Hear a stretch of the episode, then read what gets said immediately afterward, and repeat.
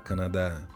Eu sou Rogério Ribeiro e você está ouvindo o episódio número 12 do podcast Brasileiros em Vancouver, produzido pela Latin Cover.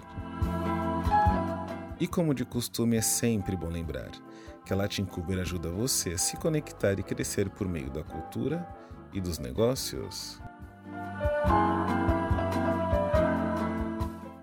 Pagamento adicional prometido para o período de pandemia, informado pelo governo de British Columbia, ainda está pendente para alguns trabalhadores da linha de frente.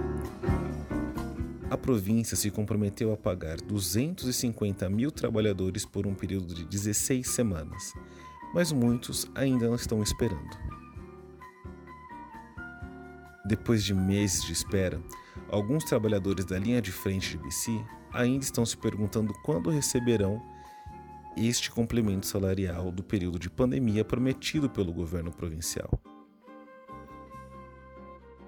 Em maio de 2020, o Ministério das Finanças anunciou mais de 250 mil trabalhadores qualificados que atuam na linha de frente, pessoalmente em locais como hospitais, prisões e casas de repouso, receberiam um pagamento único no valor de 4 dólares por hora, por um período de 16 semanas a partir de 15 de março de 2021.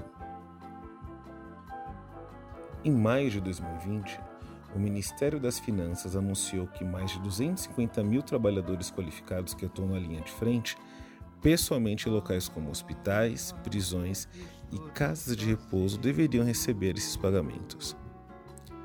Em outubro, em resposta aos trabalhadores frustrados que ainda não foram pagos, o Ministério emitiu um comunicado dizendo que estavam confiantes que o financiamento começaria a fluir para os próximos funcionários em outubro. Em outubro, em resposta aos trabalhadores frustrados que ainda não foram pagos, o Ministério emitiu um comunicado dizendo que estava confiante que o financiamento começaria a fluir para os funcionários no mesmo mês. É realmente decepcionante para nós, disse Dona McCall, governanta do Hospital North Island Comox Valley. Dona remove e é responsável pela remoção de resíduos e lixo para manter o hospital funcionando com segurança e não recebeu a compensação adicional prometida.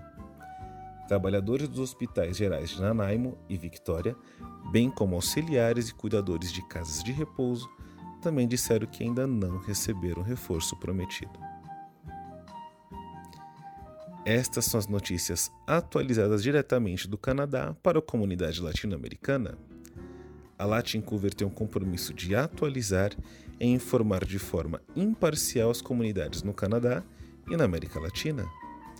Fiquem atentos e conectados ao nosso podcast Brasileiros em Vancouver.